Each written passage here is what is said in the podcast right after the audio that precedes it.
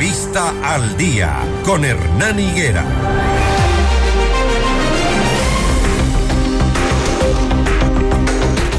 A quienes madrugamos siempre nos sorprende los amaneceres de la ciudad de Quito. Este es el momento en el que está aclarándose el cielo, 6 de la mañana, 23 minutos. Tenemos cielo nublado otra vez en la capital de la República. Pero bueno, esperamos que sea una mañana que se vaya arreglando, que se vaya calentando con la presencia del sol. Ojalá así sea. Tenemos eh, que abordar un tema que es bastante preocupante. Em, un video captó el momento en el que dos niños de 11 y 13 años, junto a una persona mm, de mayor edad parece, asesinan a un policía a balazos. Esto ocurrió en Esmeraldas. Que los tiros hayan dado con el blanco a distancia muestra que estos chicos estaban preparados, según eh, han dicho expertos en seguridad. Es eh, realmente preocupante la degradación de lo que está pasando en nuestra sociedad. Ahora los chicos juegan a eso, a los sicarios, a ser sicarios. Lamentable porque mm, eso solamente evidencia una cosa. El abandono en el que están por parte de los eh, gobiernos, tanto los locales como los nacionales, que no se han preocupado de dar planes y, proyectos sociales para que los niños puedan estar ocupados en otras cosas, sino en este reclutamiento que hacen las mafias y los grupos de sicariatos para reclutar niños y delinquir y asesinar. ¿Cómo frenarlo? Le preguntamos a Pablo Coloma, especialista en justicia juvenil de la Fundación Terre des Homes. Hola Pablo, buenos días. ¿Qué tal Hernán? Muy buenos días. Qué gusto estar con usted aquí en este programa. Gracias, igualmente. Eh, gracias por madrugar con nosotros. Analizar estos temas que son realmente difíciles, difíciles de entender cómo es que se pone armas en manos de niños. Pablo. Así es, Hernán. Eh, me parece muy pertinente em, cómo se ha planteado el tema de esta entrevista en forma de una pregunta. Si realmente eh, se está haciendo lo correcto, lo pertinente en estos casos. Yo podría decir que lamentablemente solo estamos escuchando propuestas que abordan reformas normativas, legislativas. Vemos que seguimos recurriendo eh, únicamente al derecho penal para solucionar, entre comillas, este tipo de situaciones. Eh, únicamente existe esta, este pensamiento casi mágico, ¿no es cierto?, eh, respecto a que la sola reforma de una norma jurídica eh, va a traer, digamos, un cambio en nuestra realidad. Cuando existen, digamos, ya lineamientos establecidos para los diversos estados en relación con estos temas. Es decir, cuando hablamos de delincuencia juvenil, la primera obligación que tiene cualquier Estado eh, suscriptor y que ha ratificado la Convención sobre los Derechos del Niño es la prevención. Y la prevención abarca una serie de elementos que van más allá de la sola eh, reforma legislativa, como mencionaba en un principio. ¿Cómo se sanciona en la legislación ecuatoriana a niños y adolescentes que creo podrán ser únicamente juzgados por actos considerados como delitos por el Código Integral Penal con anterioridad al hecho que se le atribuye y de acuerdo al procedimiento establecido en ese código, dice la normativa. ¿Cómo se procesa a estos menores porque están detenidos? A ver, importante pregunta también. Es necesario aclarar algunas cosas. En primer lugar, de acuerdo con la Constitución, especialmente el artículo 175 y bueno, otros más, los niños, niñas y adolescentes están sujetos a una legislación y a una administración de justicia especializadas.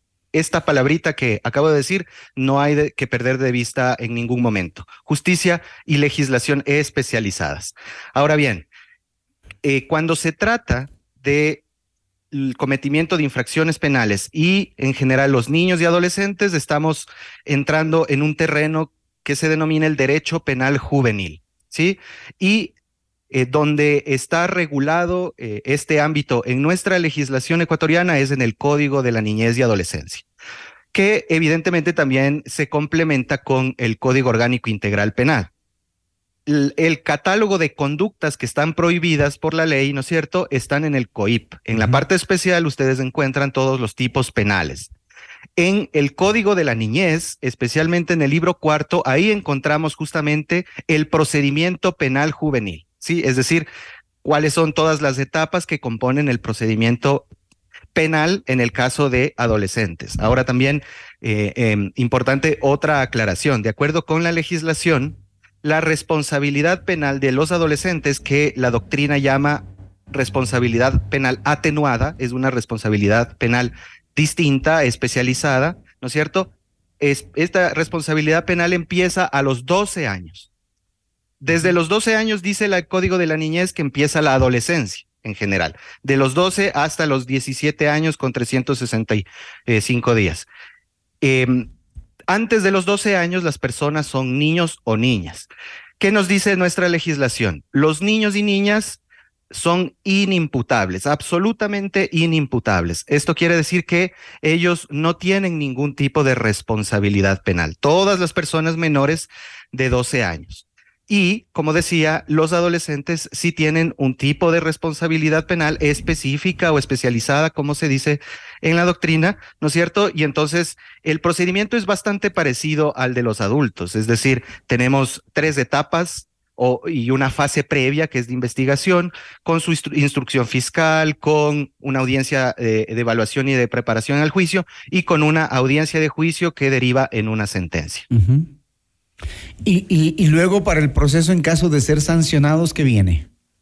A ver, em, de la misma manera, la Constitución establece que en el caso de los adolescentes, la sanción que corresponde se denomina medida socioeducativa. Eso lo podemos encontrar en el artículo 77, numeral 13 de la Constitución. Y eso es muy importante porque hay que saber distinguir entre penas las penas son las que se imponen a los adultos, ya los adolescentes se imponen medidas socioeducativas. No son lo mismo, no se trata tan solo de un cambio de denominación para que suene más simpático, tal vez por tratarse de adolescentes, en realidad son sanciones que tienen objetivos mucho más amplios que la rehabilitación, que es, digamos, el eje central del, cumplimiento de una pena. En el caso de los adolescentes, como decía, estas finalidades son mucho más amplias porque entran en juego otros principios, otros objetivos, eh, otras obligaciones que tiene el Estado en relación con la protección de los niños, niñas y adolescentes eh, y en la garantía de su desarrollo integral.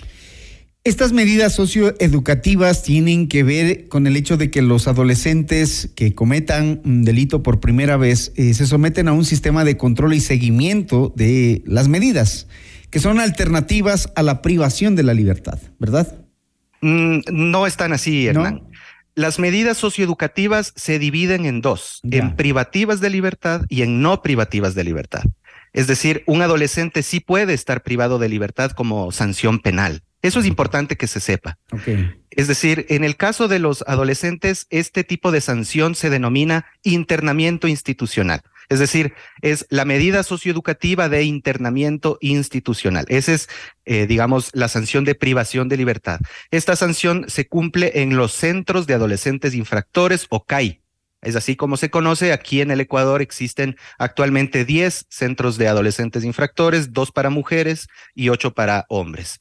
Em, importante también mencionar esto, pues eh, es una pregunta muy recurrente cuando el adolescente está cumpliendo su medida socioeducativa y ha alcanzado la mayoría de edad, ¿no es cierto? Es decir, legalmente eh, ha pasado al, a la adultez, él continúa cumpliendo la medida socioeducativa en el mismo centro de adolescentes infractores, por dos razones fundamentales. En primer lugar, porque la sanción deriva del cometimiento de una conducta que se dio en el momento en el que fue adolescente, ¿no es cierto?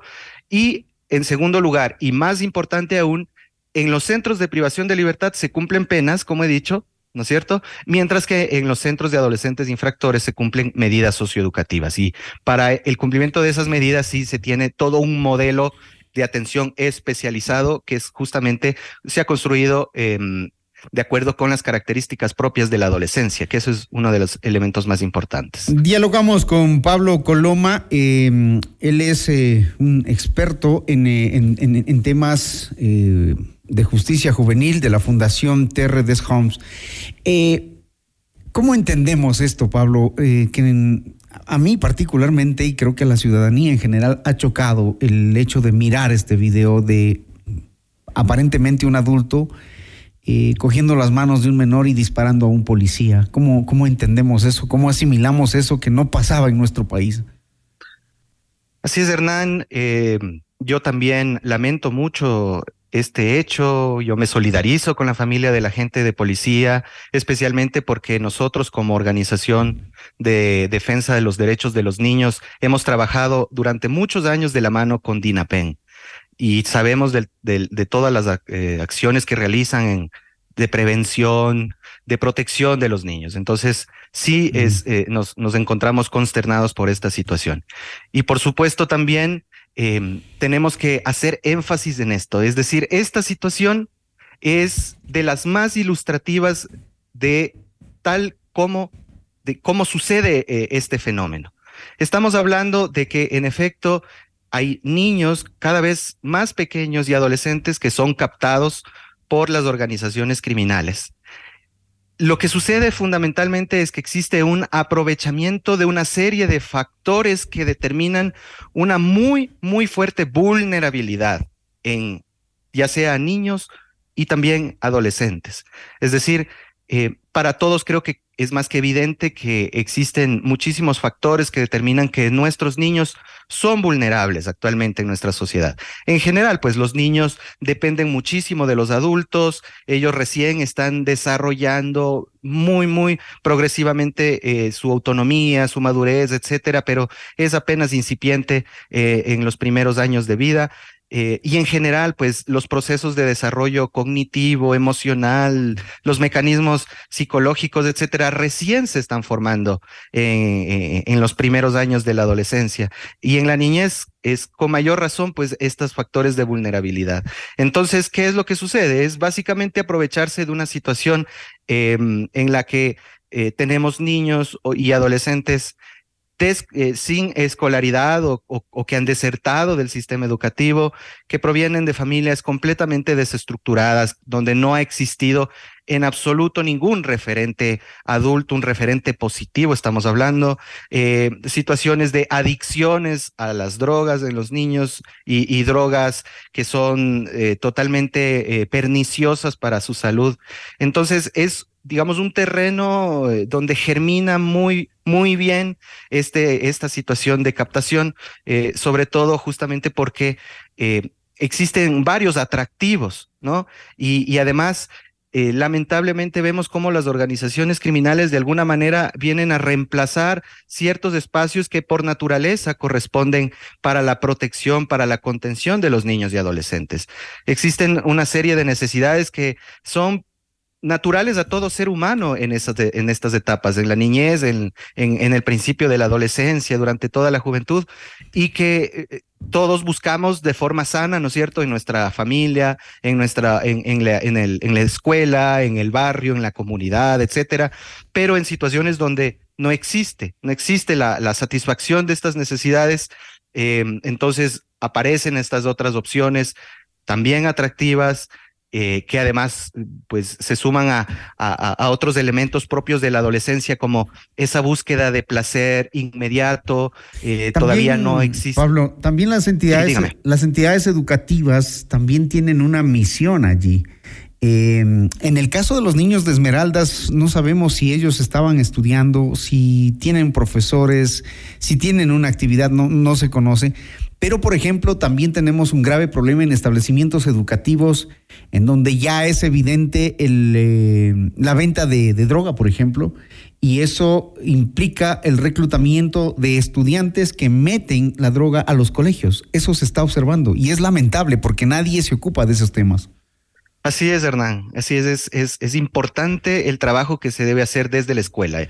Eh, en criminología, en determinadas teorías criminológicas, se habla de los factores de riesgo y los factores de protección en estos temas de la delincuencia juvenil. Y un factor de protección importantísimo es la escuela, es decir, es este espacio que brinda total contención, total seguridad. Contención me refiero a contención emocional, donde se, se, se brinda eh, eh, orientación eh, un, la escuela se debe convertir en un espacio de, de, protección, sobre todo cuando permite a los estudiantes, a los niños, a, a los adolescentes, además de adquirir digamos, todos los conocimientos comunes que se, que se reciben en, en la escuela, pues también construir, digamos, ciudadanos críticos y ciudadanos que además sean conscientes de todos los riesgos que existen actualmente en la sociedad. Eso requiere que, que, el sistema educativo este, promueva, digamos, en cada una de las instituciones educativas, que el sistema educativo eh, permita detectar desde el inicio cualquier situación de captación, de ofrecimiento, digamos, eh, de, este tipo de situaciones con droga, la venta de droga al interior de las escuelas. Es decir, Aquí lo que hay que trabajar es en el fortalecimiento de todas las capacidades de los equipos técnicos, de los DESES, de los docentes, etcétera, para que en efecto la escuela se convierta en un espacio de protección para los niños. Ya la Corte Constitucional en varias sentencias ha dicho que el Ministerio de Educación tiene que promover espacios Em, digamos, donde la comunidad trabaje como, eh, eh, digamos, una suerte de, de, protección a través también del enfoque restaurativo, entre otras eh, herramientas y estrategias. Muy bien.